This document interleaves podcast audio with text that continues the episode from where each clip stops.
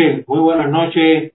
Bienvenidos los radiotelescuchas habituales, bienvenidos también los nuevos que pueden entrar, los recientes, los recién llegados. Muy buenas noches a todos. Hoy en nuestro programa Preso de Castro, número 38, día 30 de marzo de 2021. Entonces, bueno, antes de comenzar, pedirle a todas las personas que nos están escuchando, aunque lo diré cada rato durante todo el programa, que por favor nos ayuden a compartir este programa. Recuerden que uno de nuestros hashtags es visibilizar, proteger, de alguna manera, para mantener eh, la, constancia, la permanencia de que todos estos asuntos están ocurriendo, todas estas violaciones, etcétera, eh, se suceden una y otra vez con los presos políticos y bueno, afectado también a los familiares y demás de ellos, pues es necesario compartir toda la información que tenga que ver con eh, los presos políticos en Cuba, en Cuba dictadura. Muchísimas gracias a todos. Eh, recuerden que por ahora vamos a arrancar rápido. Traten de dejar los comentarios o las preguntas más importantes, digamos, quizás, no bien para después de la segunda mitad del programa, porque recuerden que ahora arranco rápido una especie de maratón para que para que me dé tiempo. Recuerden que tenemos una estructura básica. Hola María Valle Pérez, bienvenida. Abajo Fidel con maña, seguro que sí. Eh, como les decía, bueno, recuerden, vamos a hacer un pase primero por la cárcel grande, por la isla como tal, uno de los elementos que están sucediendo aquí, que si no fueran tan trágicos, de alguna manera, por supuesto que claro que sirven para una novela de ciencia ficción absurda, aleatoria, eh, chea, ridícula, cruel también.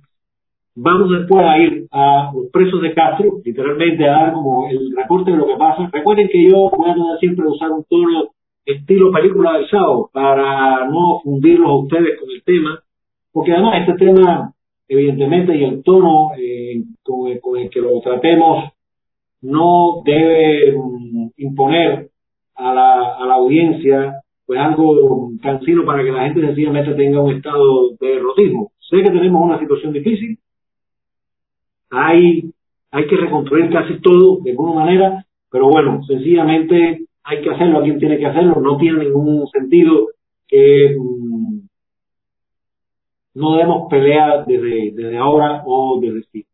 Entonces, bueno, voy a arrancar rápido con un videito. Recuerden que la semana pasada no logramos que tuviéramos internet. Evidentemente hubo problemas en la conexión en muchísimas zonas de, Cuba y sencillamente el no dijo nada. Yo recuerdo cuando llamé a un castrista de Texas, las telecomunicaciones del Ministerio del Interior, ellos sencillamente no hicieron alusión a nada de esto, pero era evidente porque estuve monitoreando aquí y allá, en distintos lugares, amigos, en distintas, distintos municipios de La Habana, que había serios problemas de conectividad. Y no estoy, y estoy hablando que además llamé a algunos amigos y sabes que ni siquiera están en el mundo de la oposición, ni ellos ni vecinos ni familiares cercanos estaban, es decir, eh, tenían internet, tenían conexión. Vamos a bajar rápido a un videito que me pasó, que me pasó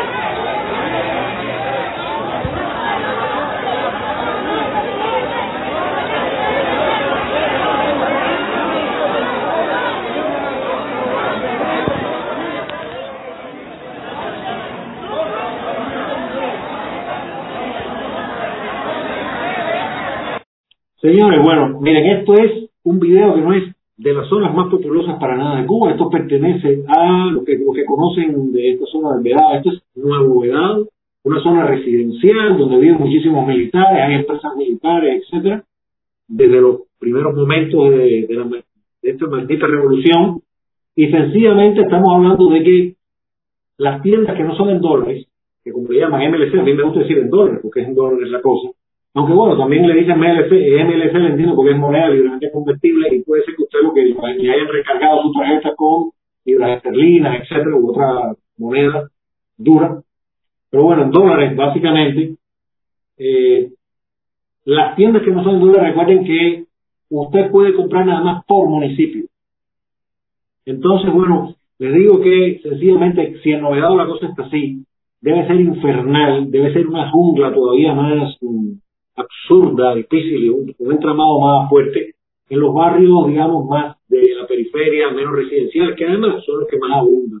Y recuerden que eh, generalmente como en la capital, en La Habana, en Ciudad de La Habana, es donde más posibilidades hay de negocios y demás, están los hoteles, etcétera, pues sencillamente aquí tenemos una densidad de población superior a la de cualquier provincia. Entonces, se pueden imaginar. Eso sin contar que tengo amigas, amas de casa, personas de la familia, que les da tremenda tristeza porque me dicen, hay veces que paso por un municipio, no hay mucha cola en un lugar, sin embargo, no, no puedo hacer esa cola porque yo no soy de este municipio, y entonces sé que hay pollo, sé que sacaron aceite, alguna otra cosa, pero nada, yo no puedo entrar ahí, porque son tiendas que no son en dólares, ¿ya?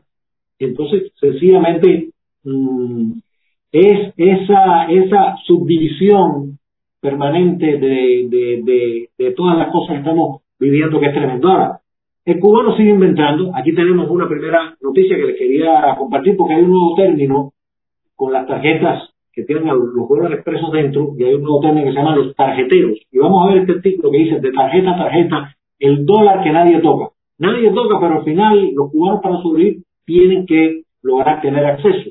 Y en la próxima imagen, aquí, bueno, tenemos básicamente una explicación en este artículo de, de que es muy simpático, y se lo voy a explicar con mis palabras, porque bueno, ya esto lo he leído, ustedes pueden irlo viendo ahí.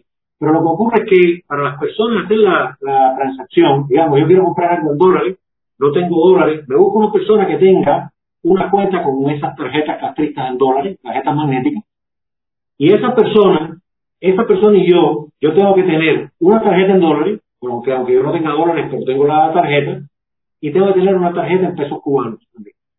Entonces, si esa persona tiene las dos tarjetas, dólares y pesos cubanos, yo, yo le doy a esa persona, le una transferencia de pesos cubanos, y esa persona me hace la transferencia, estamos hablando ya a 50 por uno, me hace la transferencia de los dólares de allá para acá.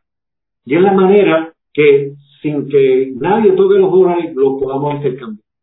Todo eso, por supuesto, que Astrid lo está tratando de regular, de que usted puede hacer cada transacciones al día o no, y hasta un tope de dinero, porque por supuesto, ellos saben que a la gente se le va a, a, a, colar por abajo de la puerta, por el hueco de una U.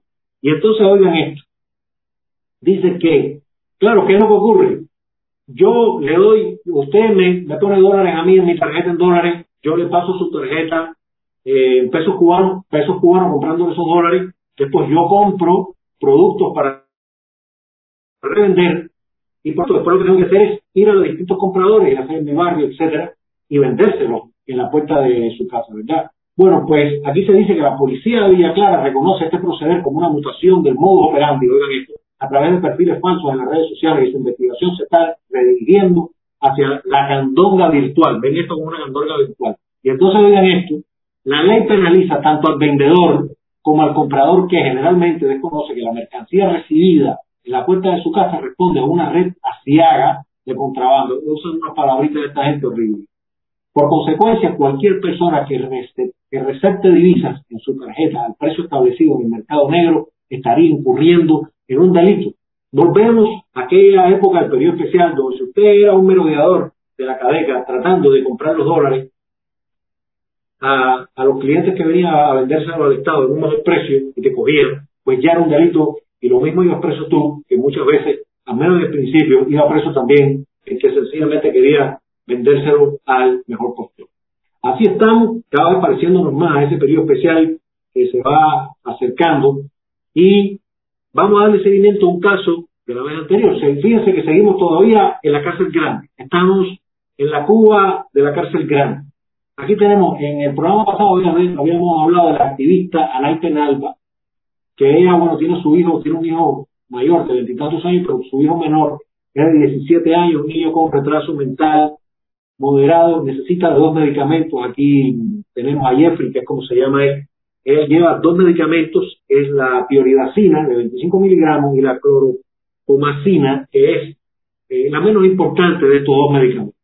Bueno, pues miren, Sencillamente, ya hoy, hoy día 30, ella, eh, ese niño lleva sin su medicamento que cuando le falta, mueve las manos de manera descontrolada, pierde el apetito, pierde el sueño, su mirada se, se, machita, puede incluso llegar a volver a tener eventos de eh, convulsión cerebral.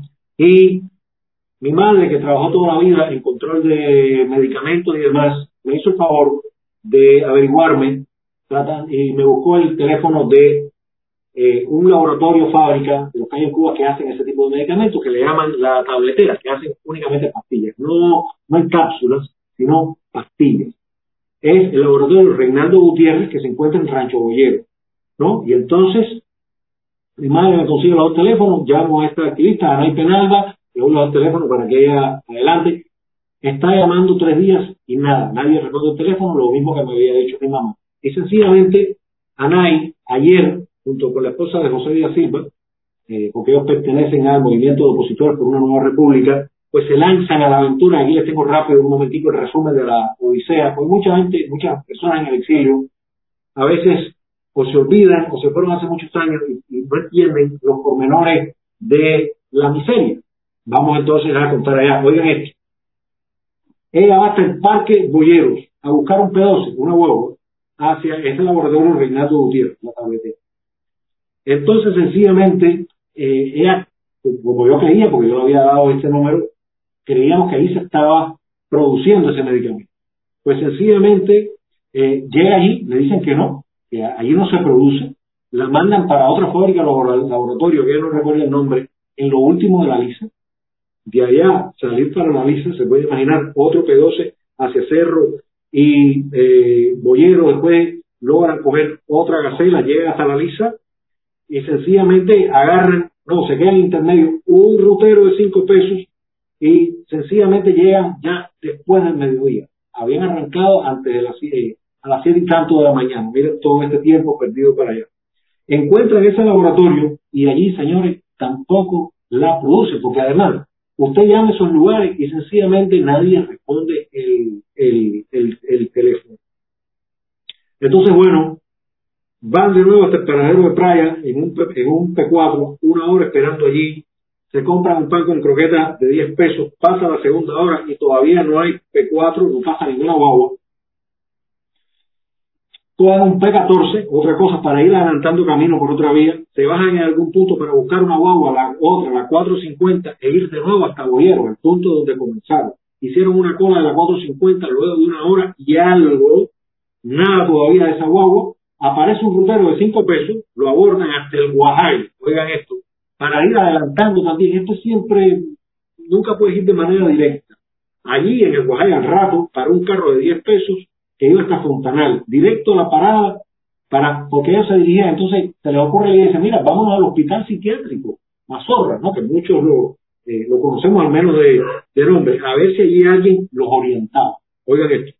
Entonces, cuando llegan allí, hablan con una doctora que la atiende y les dijo que la cloro, que la tioridacina hace cinco meses que sencillamente no se produce en el país. Le dice que le dar una receta para el otro medicamento que es el menos importante, no es que resuelve el problema, es un medicamento complementario. Pues Penalba igual lo coge, porque uno nunca sabe. Igual me dijo, mira, yo lo cogí la receta a ver si lo lograba, por si otra persona le hace falta, lo pone en la red, pone de mis amigas, qué sé yo, y poder, entonces ya, ya lo tengo comprado y se lo hago llegar. Y entonces, bueno, lo que logró fue en la farmacia cercana de allí comprar este medicamento eh, que no es el principal, que se llama la cloropromacina de 100 miligramos. Y entonces, bueno, después que compró eso se quedan sin dinero, hay unos, ya tienen que llamar a unos amigos del grupo de ellos, del movimiento de por la Nueva República, que van hasta allá, le llevan algo, le llevan algo de dinero, algo de agua, sin agua. Y bueno, finalmente, eh, Alain Penalba termina llegando a su casa a las 4 y 35 de la tarde, con un medicamento que no es el principal y sin esperanza exactamente de, encontrar eh, el que necesita. Y un poco dado todo este cuento para reafirmar una vez más y que siempre en este programa quede claro el abandono, el nivel de desamparo que tienen no solo los presos de Castro, no solo sus familiares, sino también los activistas de, derechos humanos de los distintos grupos de, la sociedad civil y demás, los activistas, los artistas, eh, Mm, los periodistas independientes y en general la población. Así también vamos a ver una foto de, entonces bueno, aquí está eh, lo que pudo conseguir Anay Penalba y bueno, nada, es como, y, y no obstante ella me decía, mira Claudio, igual estoy contenta porque agoté todas las posibilidades y ya no tengo duda entonces. Es un poco triste esa certeza, pero al menos una certeza frente a un escenario de tantísima incertidumbre. Por otro lado, tenemos a Lucinda, que aquí tenemos una foto de cuando se casó con el ex prisionero de conciencia Silverio Portal Contreras, Lucinda González Gómez, que tiene a su hija que es diabética con un uñero, no encontraba para nada ningún tipo de eh, antibióticos. También, gracias a mi mamá, hizo una llamada a una fábrica, también un laboratorio fábrica que se llama el 8 de marzo, que está en el Cotorro, también con un número. Y en ese número, eh, bueno, llamaron, llamaron y nada, pero bueno, finalmente en algún momento sí lograron coger el teléfono. Y lo que han dicho en el laboratorio 8 de marzo, oigan esto, es entonces el laboratorio, fábrica que sí hace cápsulas, los, comprimidos que usted los abre tiene el, el, el polvito dentro, que hace más de un año que allí no se producen antibióticos porque no tienen materia que acababa de entrar algo y que iban a comenzar a producir para luego distribuir poco a poco con todo el faltante y el atraso que hay en distintos lugares, no sé si en La Habana, no sé si incluirán otra provincia, pero se puede imaginar un país sencillamente, señores, sin mm, medicamentos prácticamente, sin la producción interna.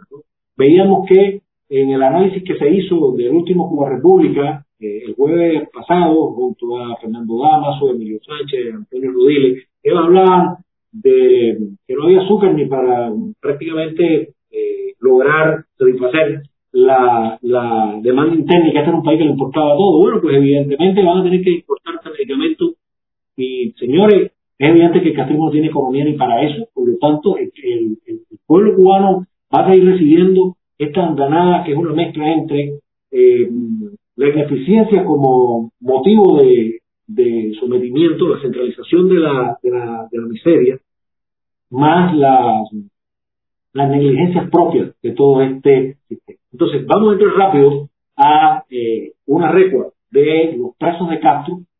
Hay personas nuevas que vamos a presentar y otros que le vamos a dar seguimiento. Hay una nueva mujer que tenemos que presentar. Por suerte no está en la cárcel chiquita, está en prisión domiciliaria, se las presento es una ex dama de blanco, pero sigue siendo una opositora al régimen.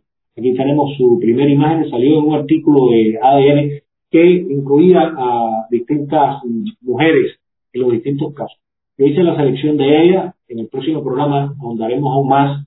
Y bueno, eh, aquí les presento a Rosario Morales, la Rosa. Vamos a ver después que yo hice este cartel, que hará otro más adelante. Y bueno, en el caso de eh, Rosario Morales, fíjense, ella está detenida desde el 15 de mayo de 2019. Ya lleva eh, año y tanto, casi dos años, y le pusieron una condena de tres años, hoy en esto, por cuatro cosas. Desacato, desobediencia, especulación, un nuevo término que este, este sí no es, no es común dentro del grupo de sanciones inventadas y juicios amañados y condenas eh, que, que, que, pesan sobre los presos políticos y acaparamiento, la misma que le pusieron a eh, Virgilio Mantilla no hace mucho, en diciembre del 2020. Fíjense, y esto ocurrió con Rosario Morales, ocurrió en la Vía Panamericana, que todos conocen antes de entrar ahí en Nada en La Habana, luego de que ella apoyó una protesta de cuentapropistas con papeles en regla que las autoridades intentaban multar. Ya sabemos que han habido otros videos y hay casos de que la población sencillamente encara a la policía cuando ven una injusticia con un vendedor ambulante que tiene igual todos sus papeles y no obstante la policía le va arriba. Eh, es tremendo. Es evidente que Rosario Morales tenía una eh, licencia, aquí yo tengo, de ese artículo y otros que busqué y compaginé información, que desde el 2012 ella carecía de empleo y Rosario montó un puesto de venta en la calle con artículos varios del hogar pero en diciembre del 2017 fue detenida. Entonces, aquí quiero que la gente entienda una cosa. Es, fíjense, ser un abandono de la oposición en Cuba, que de alguna manera es humillante, es frustrante, y es que un opositor no le quede más remedio que trabajar y sacarle y pagarle una licencia al castrismo. ¿no? Sabiendo lo que eso eh, significa, estás trabajando, tienes un contrato con tu enemigo. Pero a veces sencillamente en el totalitarismo no queda de otro.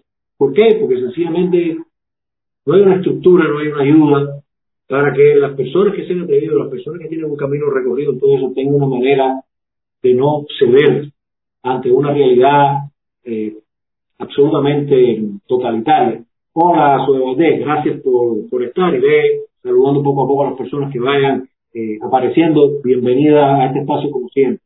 Entonces, fíjense, en diciembre del 17 es detenida y la llevan, eh, pasa 12 días en el Vivar. Tanto Antonio, Rodríguez, Gorchi, eh, muchos amigos hemos estado durante todo el año y tanto que duró la campaña Todos Marchamos, eh, 2015-2016, nos llevaban siempre que nos detenían en la vía pública para activar, que es un centro de clasificación de detenidos. Ahí estábamos, lo mismo podíamos estar un día entero, que dos, que tres. A veces, bueno, yo eh, pasé cinco días allí una vez, eh, incluyendo con fin de año, y sabemos cómo son las condiciones allí. Y ellos sencillamente, deteniendo todo ese tiempo, entran en huelga de hambre como único recurso para imponerse, para, ver si frenaba un poco todo el abuso. Incluso los primeros días está eh, Rebeca Céspedes está en prisión domiciliaria, en su casa. Porque ella, como hace la huelga de hambre, parece que se planta bien, incluso no toma agua en los, primeros días, se desmaya, pierde conocimiento. En el vivar la liberan momentáneamente o la excarcelan momentáneamente, pero antes de irse le dice que no se preocupe, que ella va a tener un juicio. ¿no? Porque el castrismo y sus esbirros como llenas esperan dicen, más adelante yo te cojo nosotros gozamos de toda la impunidad. Y, la, y el aparato eh, democrático, político, diplomático eh, del mundo, dígase los distintos gobiernos democráticos, dígase las instituciones supuestamente democráticas como la ONU, etcétera, la Unión Europea, no son lo suficientemente fuertes, no, están, no tienen diseñado una amenaza creíble contra el fascismo para protegernos a nosotros de. Entonces, eh, sencillamente le hacen un juicio. Y un año después, un año después de ahí, ella es llamada al juicio de ese diciembre del, 17. No le permiten presentar sus testigos, que tenía unos cuatro, por supuesto, y bueno, le ponen esa eh, condena. Seguiremos dando eh, reportes de Rosario Morales de la Rosa. Y bueno, vamos rápido. Tenemos que ir muy rápido ahora, discúlpenme la, velocidad, pero vamos, voy a leerles muy rápido porque hay una súper ola, un super contagio en casi todas las prisiones. Para mí todavía sigue siendo un milagro que no haya llegado el coronavirus a la zona donde está Imara, pero vamos a hablar luego de él. Entonces, vamos a pasar rápido, rápido, rápido a los casos de COVID del virus comunista chino en las prisiones. Fíjense, en kilo cinco y medio, y voy a poner mientras que hablo algunas imágenes de, la, de, las prisiones. Esta que están viendo es el Condado del Este aquí en La Habana. Dice, en kilo cinco y medio en se detectó un foco. Según expresó el preso político José Rolando Cáceres, que pasó tres años allí eh, en ese penal. Y entonces dice que se están trasladando, porque oigan esto, en vez de tomar otras medidas, están trasladando presos de una prisión para otra. Y todos sabemos que sencillamente en esos traslados usted está aumentando el riesgo de que haya más contagios. Una, gran locura. Todo, todos los métodos del castrismo sencillamente presentan una, una antilógica mm, enorme, antagruélica. Oigan, para allá dice, están trasladando a los presos sanos hacia el combinado de Sandino, que está también otra prisión en Pinar del Río, y dejan en kilo 5 a los contagiados y sospechosos. Entonces sacan a los que creen que están sanos hacia otra prisión y ahí dejan a los contagiados y sospechosos. Bayamo, provincia de Granma, cerradas las carreteras que acceden a la prisión provincial Las Mangas, donde aumentan los casos. Dicen que Las Mangas está sencillamente el coronavirus salto ahí. Entonces, por este motivo, ya fue habilitada una prisión de mujeres en el territorio para llevar a los contagiados. Es a aquella prisión de, mujeres, oigan lo que han hecho, que estén en ese mismo territorio cerca de, las, mangas. Entonces, sacan a las mujeres de la, de la prisión de mujeres, las trasladan a una antigua escuela al campo, y también fue habilitado un centro de entrenamiento del Ministerio del Interior. Oigan para allá. Entonces, están moviendo presos, gastando combustible, aumentando las posibilidades de que se contagien unos con otros. Como mismo están las posibilidades en esa cola del primer video que le hemos mostrado. Dice que también hay casos de coronavirus en la prisión del municipio de Yara, en toda esa zona. También hay contagios en otra cárcel que también se encuentra en Bayamo y en Granma, que está aún, en una zona que dice que es un antiguo complejo de escuelas secundarias básicas del campo, convertidas en prisiones en la zona de veguitas. Y les quiero decir una cosa, bueno, todos recordarán que uno de los eslogans del castrismo al principio era que habían convertido los cuarteles en, escuelas. Y ahora están convirtiendo las escuelas en prisiones, ¿no? Eh, también dice que hay casos de, coronavirus en la prisión de Boniato de Santiago de Cuba, especialmente el régimen especial Boniatico. Boniatico es una, una prisión dentro de, dentro de Boniato, donde dice que están los presos con las, con las, condenas, con las condenas más largas. Según el activista del UNPAC, Ovidio Martín Castellano.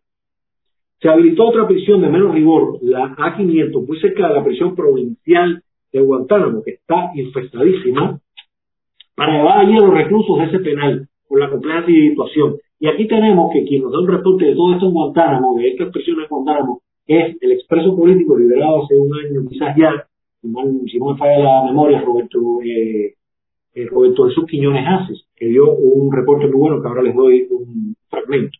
Dice, dentro de Guantánamo recibió la visita durante 15 días del coronel Leiva Ávila, que es el segundo jefe nacional del Departamento de Cárceles y, Prisiones. Y nos dice Roberto de Jesús, oigan para allá, que ha sido desalojado el penal, el penal de Guantánamo, penal provincial de Guantánamo, para ubicar en él a los reclusos contaminados. Sacan a los que no están contaminados, llevan a unos contaminados que están condenados a penas de mayor severidad en el combinado sur y los reclusos que se encontraban en el centro fueron diseminados por campamentos de trabajo forzado en el territorio. Tú sabes, lo, llevan a estos campamentos que le llaman regímenes de mínima severidad. Hasta donde, entonces dice que han aumentado los casos también en las prisiones de Camagüey. Ahora se dispuso a la prisión Cerámica Roja, donde estaba originalmente Vigilio Mantilla. Vigilio Mantilla Arango, recuerden que lo habían llevado a la prisión de Cerámica Roja lo habían llevado a Kilo 8, donde había coronavirus, se infectó allí, porque además en su celda habían puesto a alguien infectado expresamente. Vigilio Mantilla, recuerden que se quejó, dio, dio ahí una tangana para que sacara a ese hombre, ese hombre después estaba muy mal de salud, lo, sacan de ahí enfermo, Virgilio está enfermo, estaba en el hospital de, de Camagüey, y entonces dice que ahora eh, que van a poner en cuarentena a los presos recién condenados antes de ser ubicados en el sistema carcelario, según el activista Jordan Barrero Huerta. El brote más fuerte está en Kilo 8, donde había estado, donde habían llevado expresamente a Vigilio Montilla para que se contaminara, y ahora se suman casos en otra prisión también, también en Camagüey, de Kilo 7. Y en Santi Espíritus hay casos reportados en la prisión provincial Nieves Borejón. Por ahí ven a los reos hacer llamadas a familiares para evitar que se que informen a los familiares. Esto ya lo habíamos hablado, esto está sucediendo en casi todas las prisiones, que hay un control tremendo. Entonces, vamos a pasar rápido a un reporte breve sobre Aymar. Su esposo pudo hablar conmigo. Ah, aquí, bueno, estuvo 15 días en una celda de prisión Aymar. Ya son varias las veces que va para la celda de prisión. Esta vez, bueno, desde el día 2 de marzo hasta el 17 de este mes. Y querían obligarle a trabajar recogiendo el patio de la prisión y ella, bueno, por supuesto, se negó. Y bueno, el día 19 de marzo pudo comunicarse con su esposo y dice que en la prisión mixta de mujeres de las Tunas no hay casos todavía de eh, coronavirus. Recuerden que Aymara fue llevada arbitrariamente a 600 kilómetros de La Habana, provincia donde está su familia, donde está su tres donde está su nieta, donde está su esposo, donde está su madre, Griselda. Y bueno, ella fue llevada el 6 de mayo de 2018 a la prisión de mujeres de Manatí, en las Tunas, donde se encuentra ahora, acusada de atentado y daño a la propiedad, y bueno, condenada a cuatro años de prisión en un juicio absolutamente mm, amañado. Quiero pasar entonces ahora a, recuerden el grupo clandestino, miren, hay una buena noticia. Eh, estos muchachos, tanto Pante Rodríguez Baró, que fue condenado a 15 años, y Joel Prieto Tomayo, ya están en la lista de presos considerados presos eh, políticos. Aquí los, tenemos ambos. Pero con ellos entró un, un tercero que fue realmente el que tuvo la prisión menos severa. Le pusieron nada más que un año. por Ernesto Pérez García. Aquí tenemos la foto. Que él lo único que hizo fue, bueno, grabar las acciones que hacían y subir eso a las redes sociales. Entonces, bueno, un año por usar su móvil y firmar las acciones, publicarlas en la red. Entonces, este muchacho, eh, Jorge Ernesto García, eh, Jorge Ernesto Pérez García, está en huelga de hambre porque ya se le venció un año y está pasado del tiempo de, de condena, según un artículo eh, que salió en Diario de Cuba que, reportó eh, su madre, y él debería, debería haber sido liberado en el mes de febrero eh, pasado, que se cumplió un año. Él tiene problemas de presión arterial alta y tiene un marcapaso en el, en el corazón. ¿Se puede imaginar una persona con estas cualidades ahora en una huelga de hambre? Eh, traté de buscar y no he logrado. Esto yo lo tenía listo desde el programa pasado, de la, de la la semana pasada que no pude transmitir por problemas con la conectividad. Entonces, bueno, trataremos de ver si en el próximo programa seguimos el reporte, a ver si efectivamente es eh, liberado. Y bueno, hay otra persona que también debería estar, haber sido liberado en febrero pasado, que es Yacer Rivero Boni, hijo del ex dama de blanco Jacqueline Boni. Aquí tenemos a, aquí tenemos a, a, a Yacer, que bueno, fíjense, en noviembre de, del año 2019, él es condenado a tres años, pero luego, en la sala sexta del Tribunal Provincial de La Habana, él, ese tribunal, le revoca la sentencia, dicta una nueva resolución sancionando de hacer a solo en vez de tres años, como en un inicio se dado, a un año y seis meses, por el delito fabricado de atentado.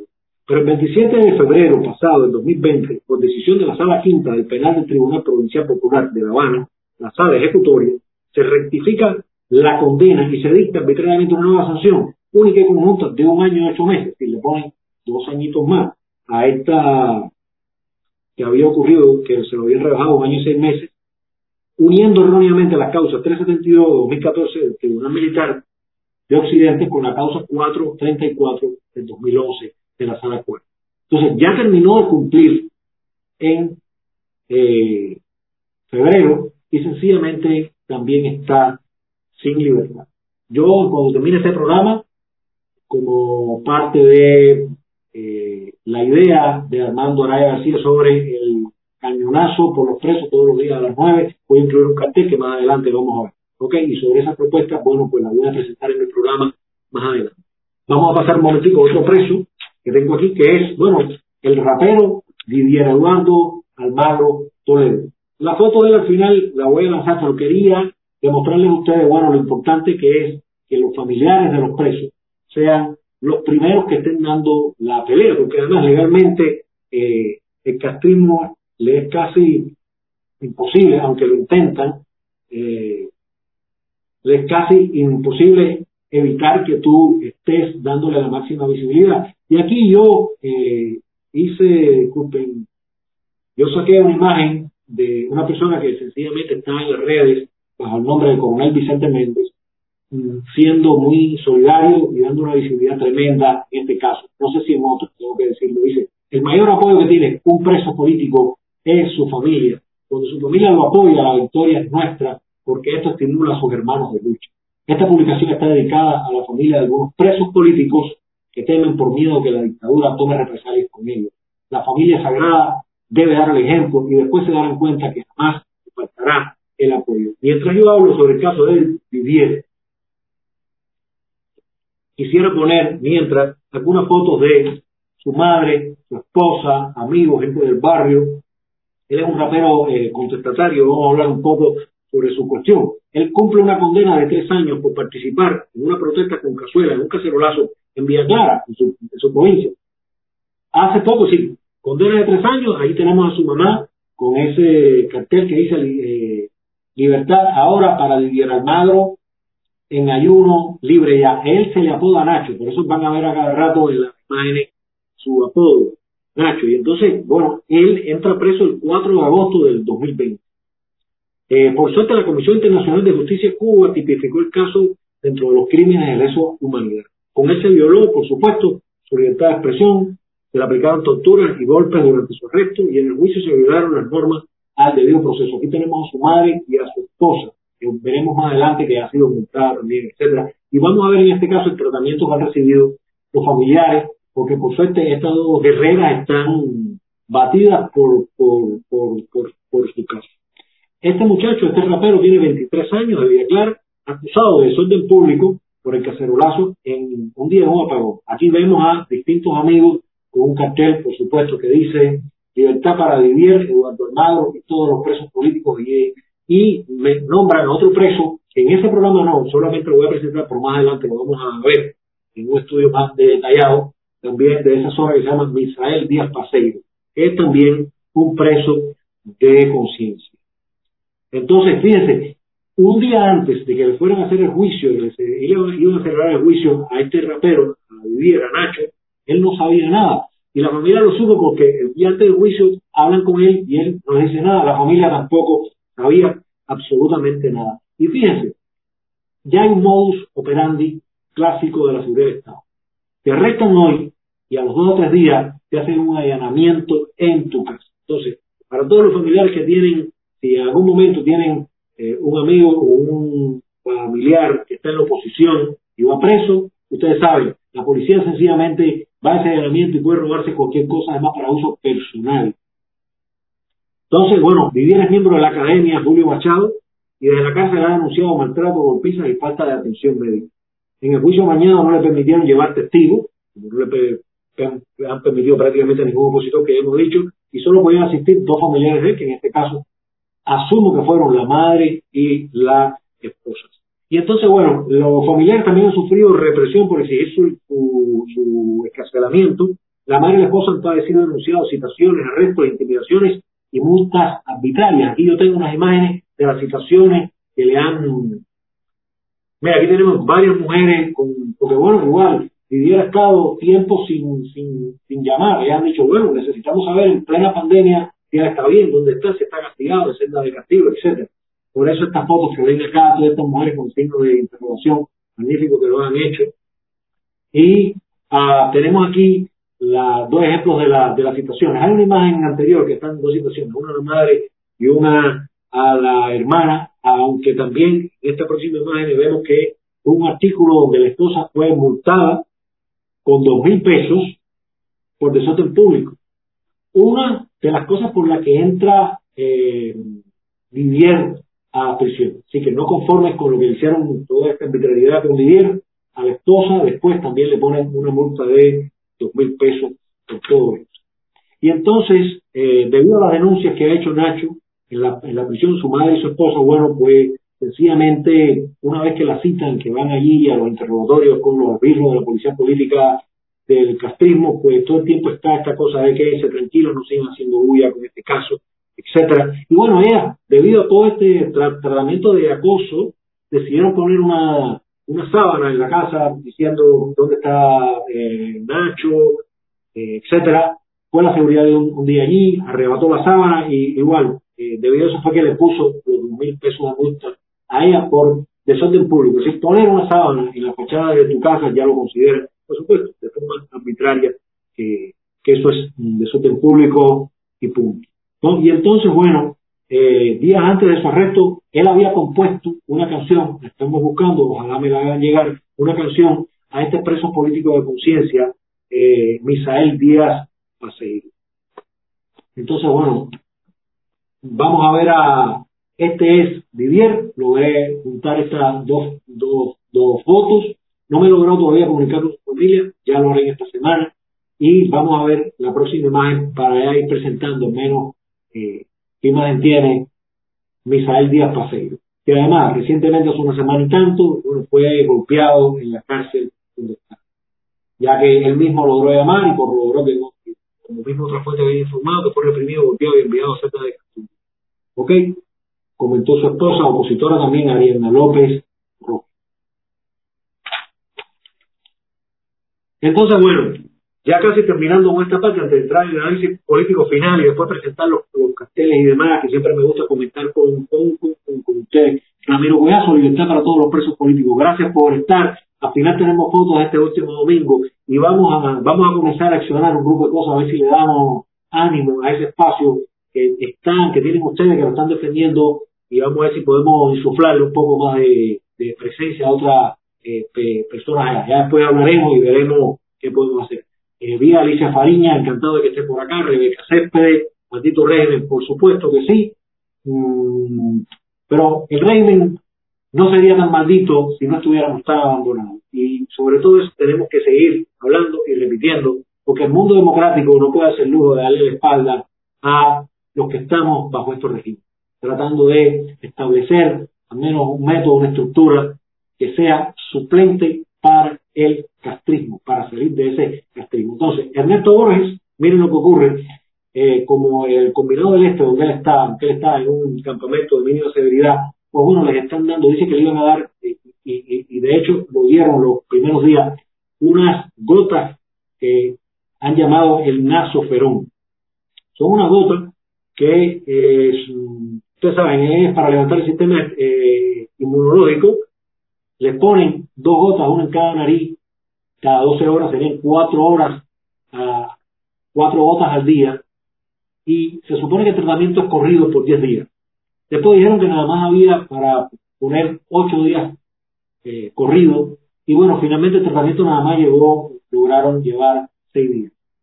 No obstante, les digo que esto es un medicamento que está en fase de experimentación. Aquí tenemos a Ernesto, la única vez en los 23 años que lleva en prisión, que logró un pase de 5 días para estar con sus mm, familiares.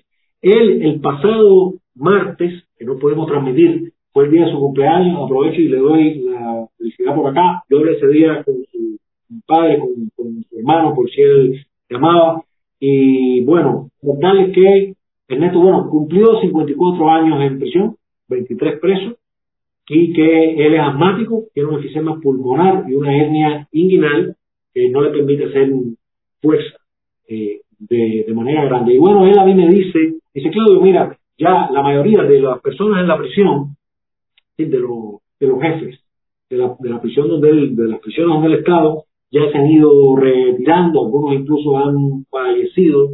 Entonces me dice, que mi libertad condicional no obedece a estas personas. Siempre le dicen en las entrevistas y los interrogatorios que tiene que su caso está al máximo nivel. Y él me dice que es una especulación, pero que él cree que sencillamente eh, la decisión final cualquier cosa que pase con él debe estar muy relacionada con Alejandro Castro Espín, eh, con él, hijo de Raúl Castro, que se supone que es una de las personas que va a tener y está recibiendo junto a eh, López etcétera, que son los que están manejando ya hoy el neocastrismo, los que van a recibir todo el poder una vez que desaparezca la generación histórica maléfica.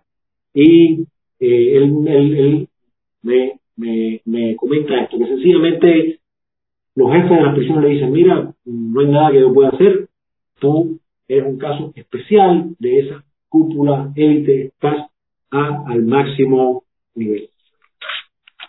Entonces, me queda un último muchacho, antes de entrar, a terminar con los, presos políticos, con la cárcel chiquita, aunque bueno, tenemos que decir que ellos son súper rehenes, nosotros en la cárcel grande somos rehenes.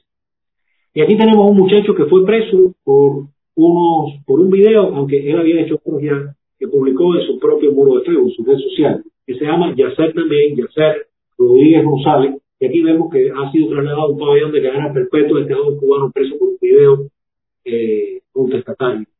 Y bueno, eh, Yacer fue detenido el 25 de noviembre de 2020, sí, muy recientemente, lleva, a ver, 25 de diciembre, 25 de enero, 25 de febrero, 25 de marzo, lleva cuatro meses acusado, oigan, para allá, de este, a él no le no le tiraron como muchos opositores que, bueno, desacato, atentado, especulación, eh, etcétera. Le han puesto este delito, por supuesto, lleva, siempre es muy ambiguo, que es otros actos contra la seguridad del Estado por publicar estas directas contestatarias en, en Facebook. Yo he buscado su perfil, eh, tengo que buscar quizás ese video y presentárselo en los próximos eh, programas, pero bueno, decirles que evidentemente ese muchacho que a, lo que parece no es exactamente un opositor, es un poco, eh, viene de un caso parecido como Luis Robles Elizastri, y sencillamente era alguien descontento con el sistema, que sabe que todo está mal, no pertenece a ningún grupo, a través de sus redes sociales muestra su descontento, sus análisis, etcétera, su crítica más o menos del no sé cómo habrá sido, y sencillamente es utilizado eh, en el tremendo escarmiento que está dando el, el, castrismo para todos lados.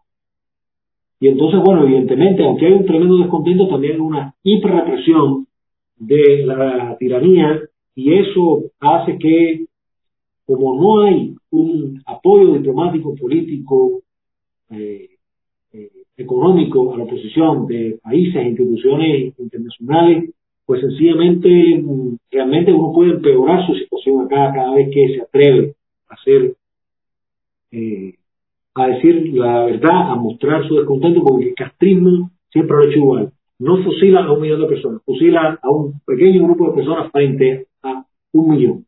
Y así sencillamente obtiene todo esto.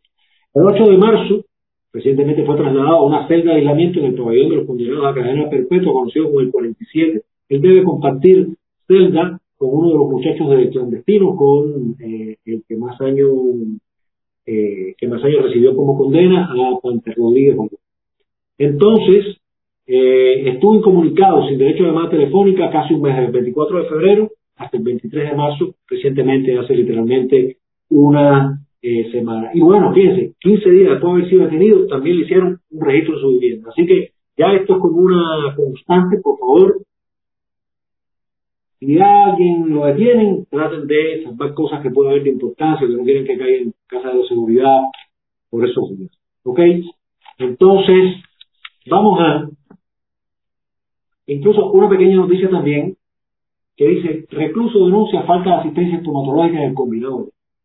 Se pueden imaginar si fuera, si fuera, eh, amigo que me decía que tenía un dolor de muela hace poco y me decía, Claudio, me, están diciendo en, las clínicas que solamente tienen para una curita. Y dice, ¿para qué me la voy a poner si eso se cae en tres días? Entonces, a este recluso que tiene un dolor de muela horrible, la doctora del, del combinado del este, de la prisión de máxima severidad, le dice que no hay los insumos necesarios ni el instrumental para poder atenderlo. Y entonces, bueno, este hombre tiene un dolor tremendo, no hay ni siquiera un calmante para el dolor. Yo no sé que te puedo atender, es que no hay un calmante. Eh, tiene un dolor que dice que no lo deja dormir y le han dicho que no tiene ni siquiera los guantes, los Y entonces le han dicho que si logra conseguir guantes y, algo tiene que ver con, lo otro que se puede usar, que su familia se lo lleve, que quizás lo, lo atienda. Se puede imaginar el tremendo infierno que implica estar en una situación de esta naturaleza.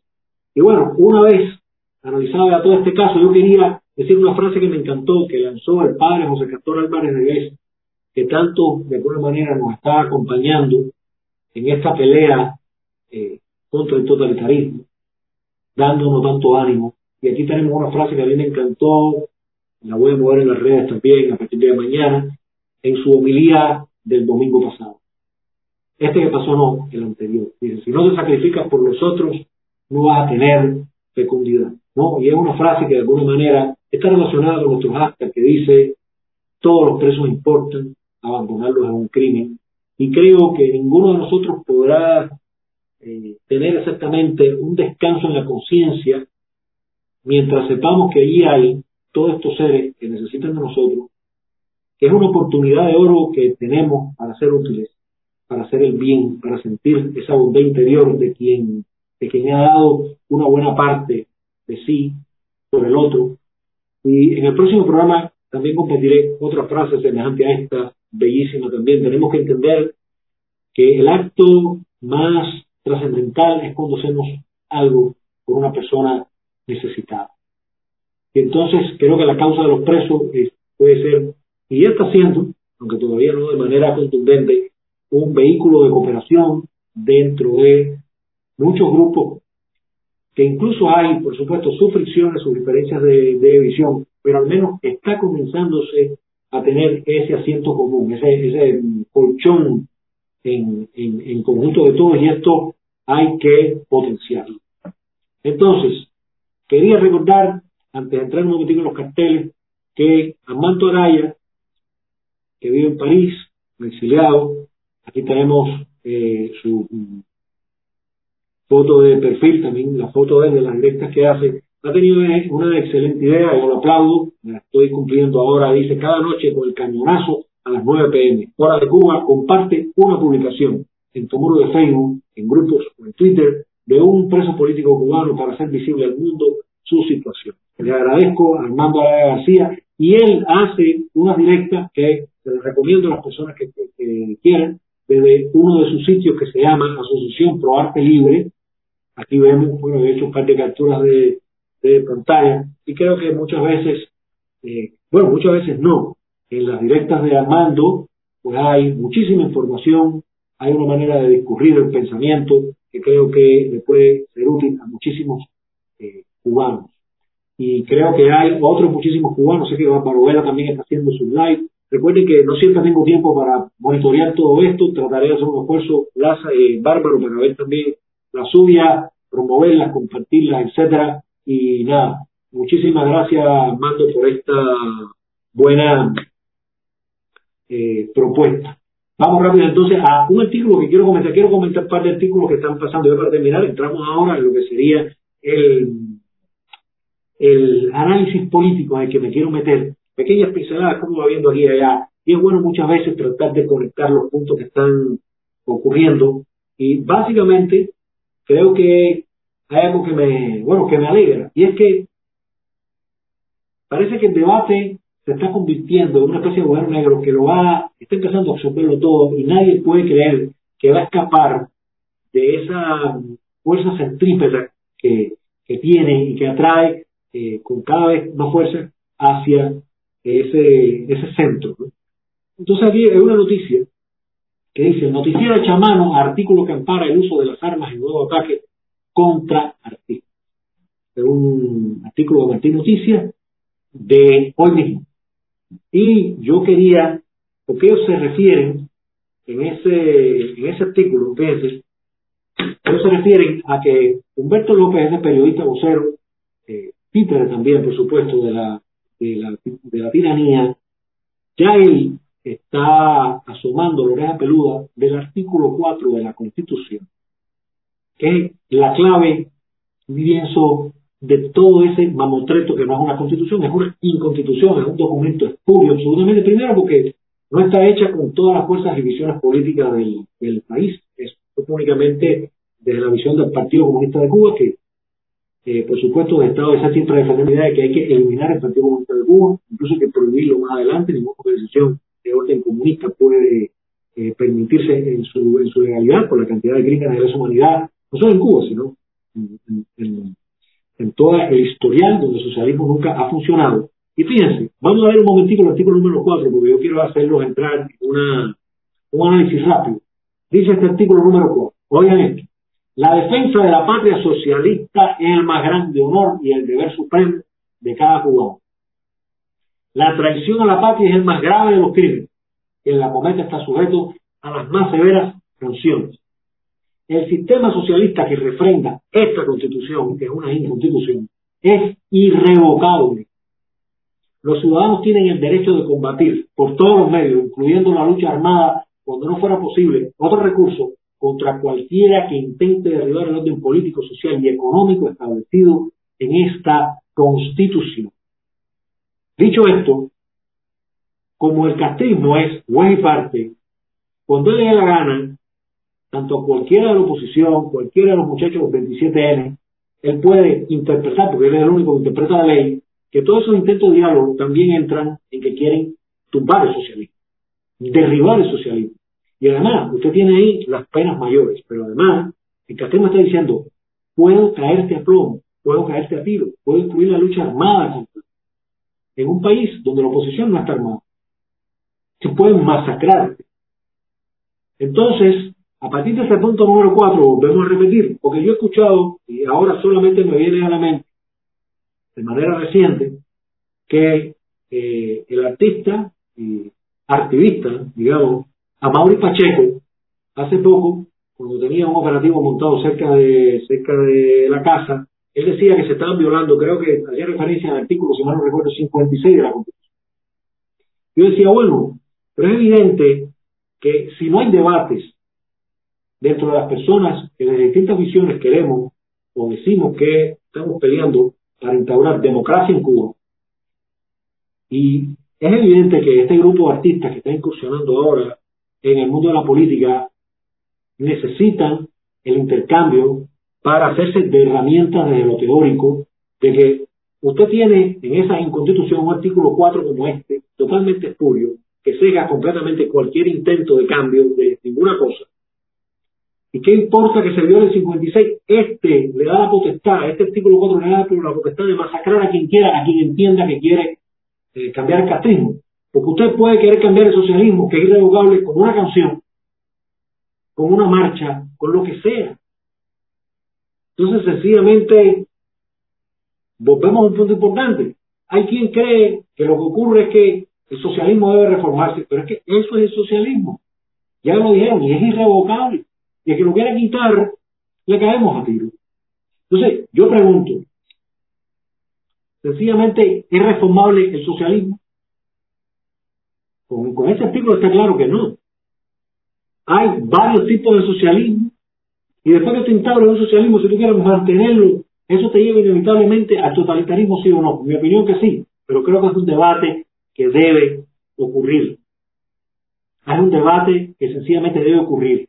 Y debe ocurrir, debe ocurrir, porque hay, o yo estoy viendo, muchísimas personas que con este artículo 4, con toda la represión que se está viviendo, con todos los presos políticos, con todo el tremendo acoso a los familiares y a los amigos también de los presos políticos, de opositores y demás, gracias Rebeca, están diciendo como eh, Tania Bruguera, por ejemplo, como el mismo eh, Carlos Manuel Álvarez, el periodista del estornudo, etcétera, que ya el castrismo se acabó. Como recientemente hoy mismo vi en una directa muy desacotejada, digamos, a Manuel Otero Cántara, decir que, que no había socialismo, que eso era una construcción mental, que todo eso no existía, que todo esto no era una realidad. Pero bueno, pues yo creo que es importante porque se está dando un mensaje muy confuso. La represión es real, la impunidad es completa, los abusos son totales. ¿De qué estamos hablando aquí? Tenemos que ir a debatir todo esto. Y fíjense,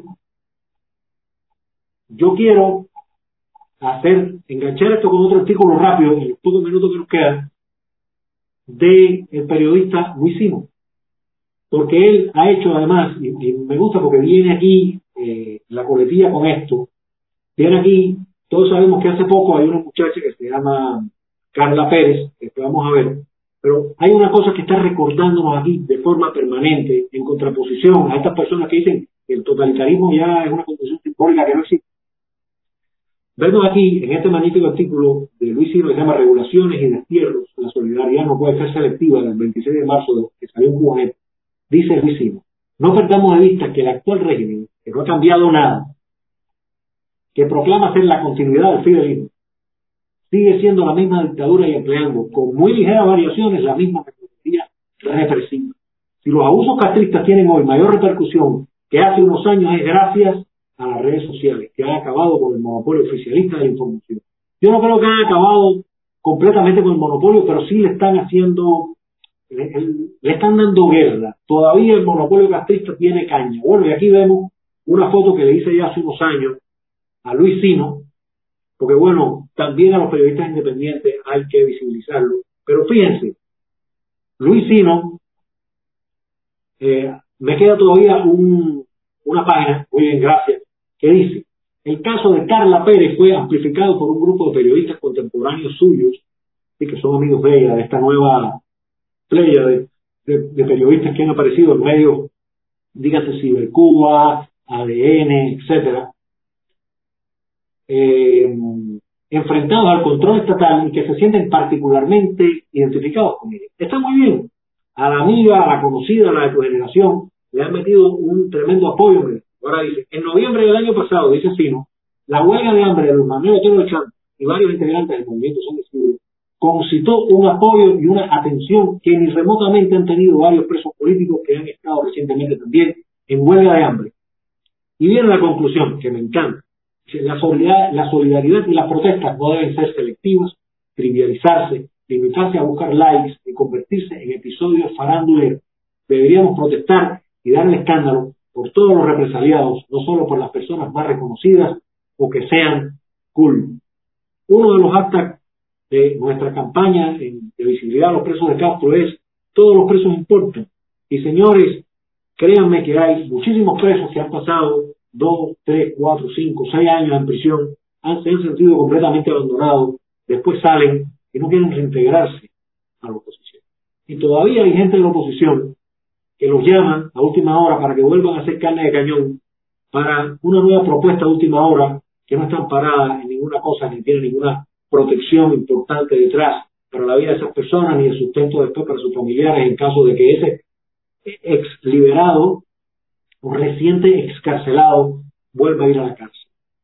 Tenemos que ser absolutamente responsables en todo esto y es evidente que este grupo de nuevos periodistas, por supuesto, tienen estos amigos que están ahora entrando en el campo de oposición o están entrando en protestas y demás, queriendo la cuestión de los animales, eh, la cuestión de, de evitar el decreto ley 349, etcétera, y ellos tienen ahí como un escudo de protección, pero ese escudo de protección tiene que ampliarse a otros muchísimos sectores de gente con mucha menos visibilidad.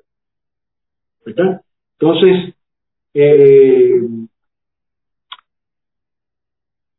para concatenar con esto, en lo poco que me queda, muchas gracias María López por estar, hola familia, buenas noches, gracias Claudio, gracias a ti también y al resto de los que están acá, María López, siempre me da tremenda alegría que ustedes eh, no dejen de ser habituales en este programa. Vamos a ver entonces una imagen, una imagen de un post reciente que salió en Twitter, salió en la página de Facebook eh, y en Instagram también de Luis Manuel Otero Alcántara, que creo que es muy singular. Dice, nosotros no queremos tumbar a la dictadura, nosotros queremos construir la democracia en Cuba. A mí me parece que esta es una frase eh, eh, muy confusa, muy desacertada en un momento como este. Me recuerda frases tan absurdas como, por ejemplo, Raúl Castro decía un socialismo próspero y sostenible, socialismo no es una cosa ni la otra. Me recuerdan también frases tan absurdas como eh, Mogherini, Federica Mogherini, la que estaba al frente de la Unión Europea, antes que cogiera ahora Joseph Borrell, cuando decía que Cuba era una eh, era una democracia del partido único, otro gran absurdo. Me recuerda el absurdo, la construcción semántica de Rosa María Paya cuando decía que ella eh, tenía una visión de extremo centro. Y ahora un poco que vemos Yo creo que todo esto debe ser motivo de debate. Yo he visto que en las redes hay un intenso debate eh, con esta historia. Me alegra que, que, se está dando, que se esté dando el intercambio. Ojalá que los intercambios nunca lleguen, por supuesto, ni a una palabra, y exacerbaciones que no hacen falta. Sencillamente eh, es imposible construir una democracia con una tiranía y por eso muchos estamos diciendo la única forma de lograr esto es cuando se vende la idea, que la hemos llamado muchas veces cambio fraude, de querer tener un poquitico de más espacio entre las aulas, que la aula no esté tan sucia, no esté tan fea, que quizás tenga papel sanitario, pero hasta ahí. Entonces, Creo que los seguidores de todos estos grupos deben igual preguntarle, ¿tú quieres de verdad primero tumbar la tiranía y después todo lo demás? Ahora, ¿quieres tumbar la tiranía? Dilo claro. Dos, si la quieres tumbar, entonces, ¿cuál es la estructura política que hay? ¿Cómo lo vamos a hacer? ¿De qué manera? ¿Cuáles son los pasos? ¿Qué estructura hay? ¿A quiénes tenemos como aliados o no? ¿Se lograron esos aliados? Etcétera. Profesionales que estén listos para guiarnos en este sentido y ser un suplente del castrismo, que hay, que no tenemos, que se necesita, etcétera.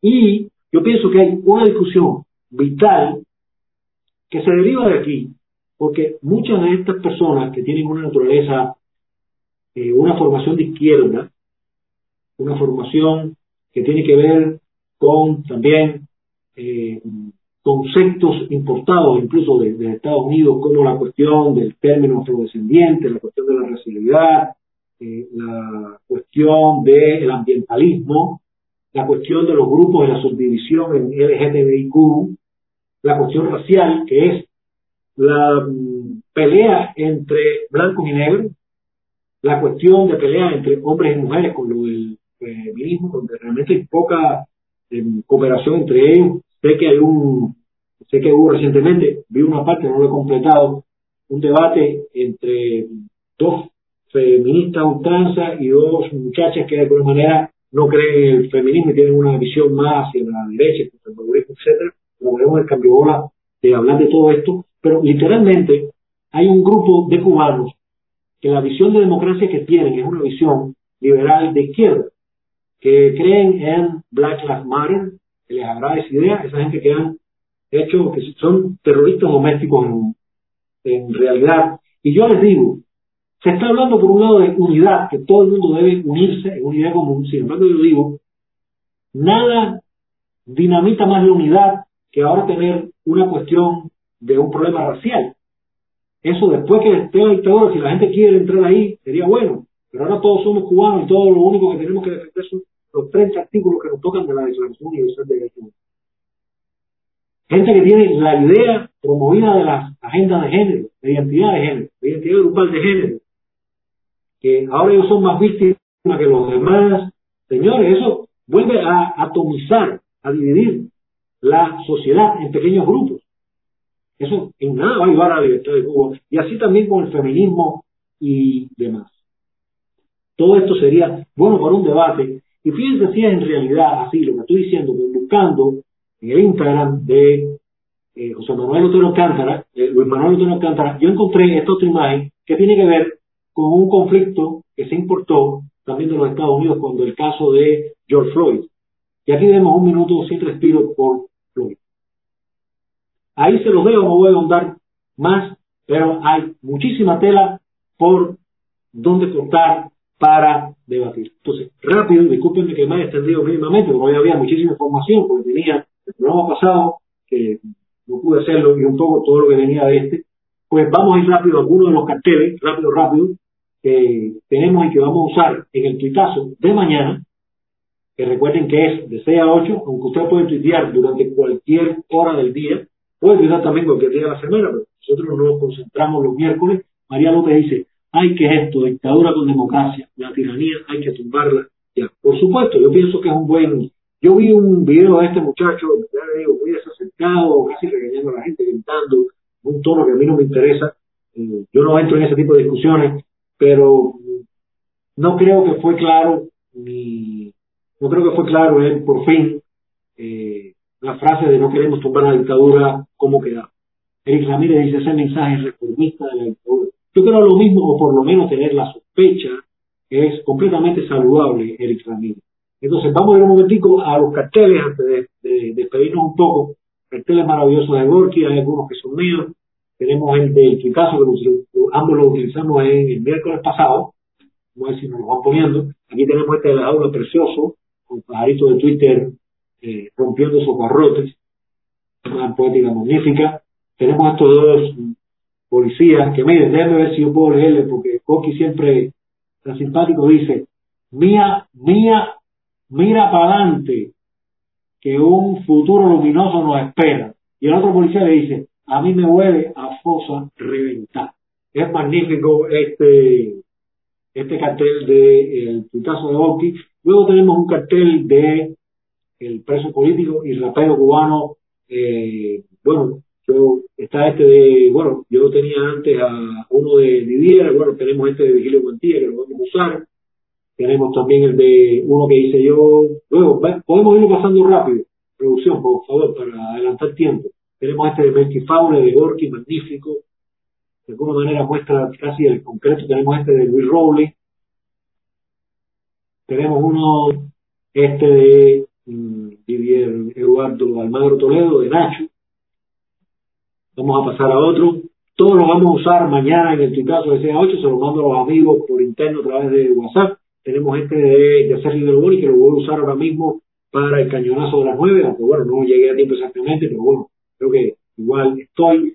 Tenemos el caso de dos presos políticos de larga data, vamos a hablar de él en el próximo programa, ojalá que aparezcan en los carteles, que es Miguel Díaz Bouza y Humberto Real, eh, Humberto Lado Real Suárez, favor, vamos a ver si aparecen. Vamos a ver un momentico antes de terminar nuestro programa de hoy. Aquí tenemos, fíjense, a Miguel Díaz Bosa, 27 años de preso, en vino en una expedición armada, preso político de conciencia, mis respetos para ellos, y también para un compañero que vino con él, aquí tenemos a Humberto Eladio Real Suárez, que cumple 25 años en prisión. Todavía no sé bien por qué uno tiene 27, otro 26, pero eh, venían juntos, ya trataré de ver esa diferencia de años de pena. Tenemos aquí, bueno, mi primer cartel dedicado a Rosario Morales La Rosa. Y bueno, mis respetos antes casi de despedirnos con una frase final, pero tres foticos de este domingo, gracias a Ramiro Gaso, a y al resto de los amigos que no descansen, vemos a Letiletti con ese estupendo color de Orlando Zapata, Tamayo Vive, con su cartel de presos políticos. Gracias, gracias Letiletti por todo lo que hace. Aquí tenemos el pantallazo de lo que ellos publicaron, los incómodos del Versailles, una vez más, el domingo pasado. Yo encantado con ustedes, veremos cómo revitalizamos este espacio. Y tenemos otras dos fotos que he usado, donde está Ramiro Collazo sus amigos. Y bueno, un, un pantallazo, una foto que dice con terroristas no se negocia, dejando muy claro que nuestra posición es aquellos que quieren ya diálogo y están incluyendo la tiranía, bueno, pues nosotros no cuenten, nosotros creemos que eso es absolutamente un gran absurdo. Y para terminar, la frase final, que siempre elijo alguna, tenemos aquí una de Martin Luther King Jr., que dice, al final no recordamos las palabras de nuestros enemigos, sino el silencio de nuestros amigos.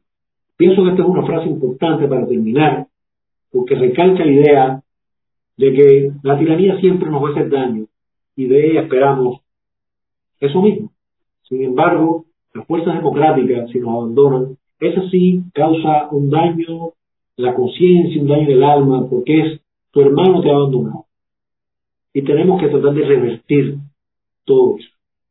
Entonces, bueno, hasta aquí. Muchísimas gracias. No sé si todo, algún minuto, si hay alguna pregunta, algún comentario que valga la pena para responderle a alguien. Cuando termine, por supuesto, después yo le contesto personalmente a cada uno de los que ustedes tan amablemente han dejado los comentarios. Repito, para quien no lo ha hecho, que nos ayude compartiendo este programa. Recuerden que mañana tenemos el tuitazo, pero mañana también tenemos a las 8 de la noche un programa de liberté.com, Antonio Rodríguez.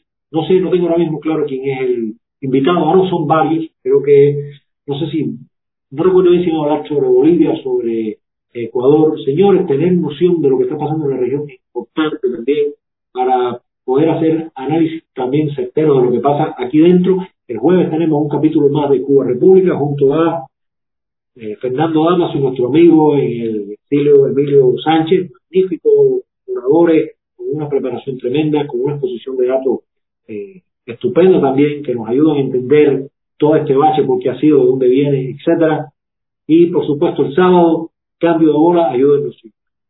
Entonces, bueno, si no hay ningún comentario, aquí tenemos a Armando García. La solidaridad con los presos políticos es esencial en el que hacer por poner fin a la dictadura visualizar su situación protege, disminuyendo impunidad al actual de los represores. Yo pienso que, Armando, estoy de acuerdo contigo, pero tenemos que centrarnos ahora en pedir ayuda, en pedir apoyo, en pedir compromiso con las personas que tienen una amplia capacidad desde lo político, desde lo económico, desde lo diplomático, de dar visibilidad y de frenar y de tener un discurso duro con el castigo, en la mayor medida posible.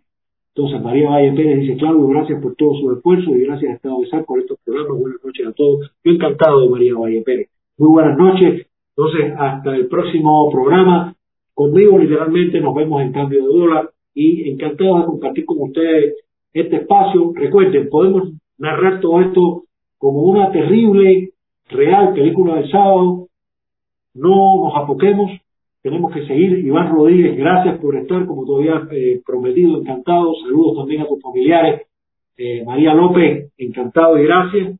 Y nada, como digo siempre, seguimos antojando mañana todos los que quieran en tu caso, el que no tenga eh, mucho ánimo, no tenga tiempo, por lo menos puede pasar luego, retuitear lo que hay, etcétera. Entonces, nada, muchísimas gracias, buenas noches y hasta mañana en el caso. Nos vemos.